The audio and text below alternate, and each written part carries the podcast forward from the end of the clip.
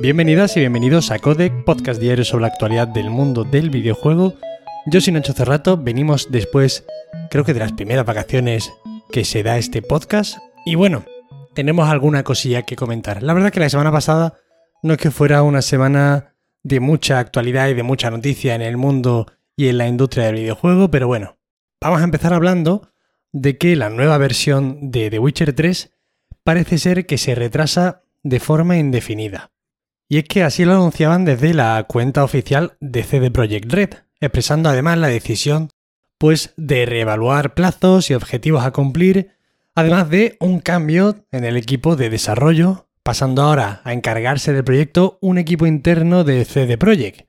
Recordemos que anteriormente el estudio que estaba trabajando para esta versión era Saber Interactive, concretamente desde las oficinas de San Petersburgo. Por tanto, bueno, os podéis imaginar que con la política de CD Projekt de paralizar completamente la venta en mercado ruso, de paralizar a todas cuentas de funcionar en Rusia, pues bueno, que tiene sentido que ocurra esto y que en principio se retrase al menos hasta que sepan mejor qué es lo que va a pasar y cómo van a gestionar todo esto. Es cierto que la comunidad ha respondido a esta noticia de una forma un poquito negativa y cabreadillo porque Comentan que esto ya debería haber salido, pero bueno, yo que sé, mira, a estas alturas sabemos que no ha salido, que se ha complicado mucho la cosa a nivel mundial por temas que no incumben a la industria del videojuego. Y bueno, en, precisamente en CD Projekt han estado liados con otras cosas porque pues hicieron el desastre de Cyberpunk y todo esto. Yo qué sé, no nos vamos a estar lamentando continuamente porque se haya movido tantísimo todo el calendario de lanzamientos de CD Projekt cuando, pues yo qué sé, el lanzamiento de Cyberpunk fue como fue.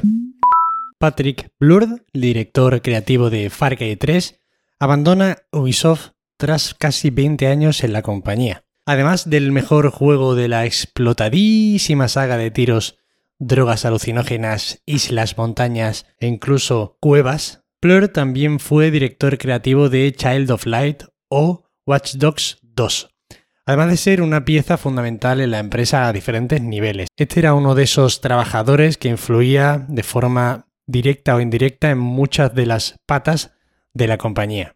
En cualquier caso, parece ser que no se va a ir muy lejos, pues planea formar una agencia independiente que trabajará muy a menudo con Ubisoft. Y además, bueno, tendrá bastante relación con directores creativos de la propia compañía. Vaya.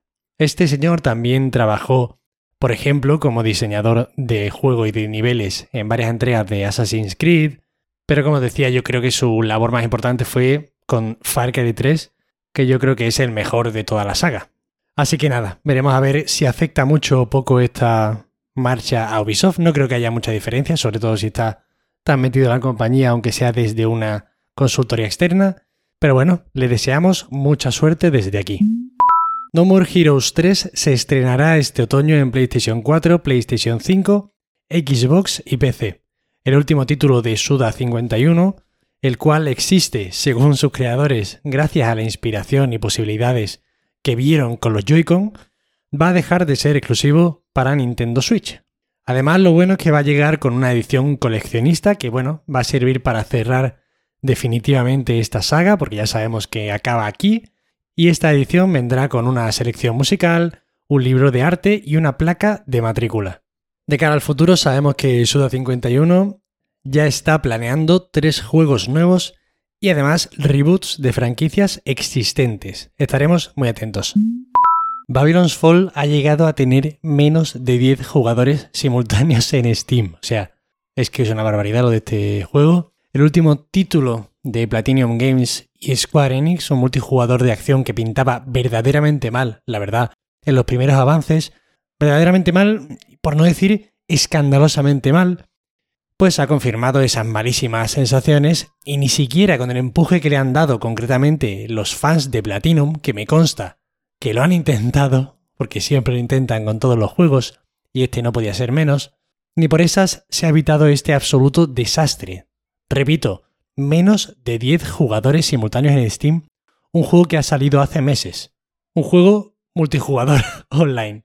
Poco que añadir aquí, la verdad. Habría que recordar a editoras y desarrolladoras que no es obligatorio sacar juegos constantemente y que quizás es mejor sacar un buen juego, anual incluso, a sacar uno medio potable y dos en los que no creen ni en la propia editora, porque se veía muy claramente como en este juego ni siquiera creía de Square Enix ni Platinum, que ni lo publicitaban, ni enviaban copias de prensa, ni nada. O sea, es que es evidente que no confiaban, que no daban un duro por este título. Que lo hacen, pues yo que sé, por inercia o por rellenar un cupo. No lo sé. En cualquier caso, ojalá que aprendan poquito a poco que esto no lleva a ningún lado. Yo, yo de verdad no entiendo la deriva que está llevando Square Enix los últimos años. Además, da igual la saga o la franquicia que coja, que la puede liar estrepitosamente con la que sea. Pero bueno, esperemos que la cosa mejore a futuro porque, joder, es que no se puede ir a peor, sinceramente.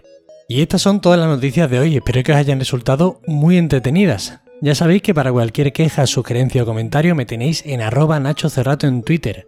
Agradeceros como siempre de corazón que estéis ahí al otro lado escuchándome.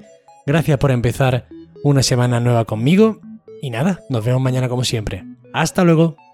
Thank you.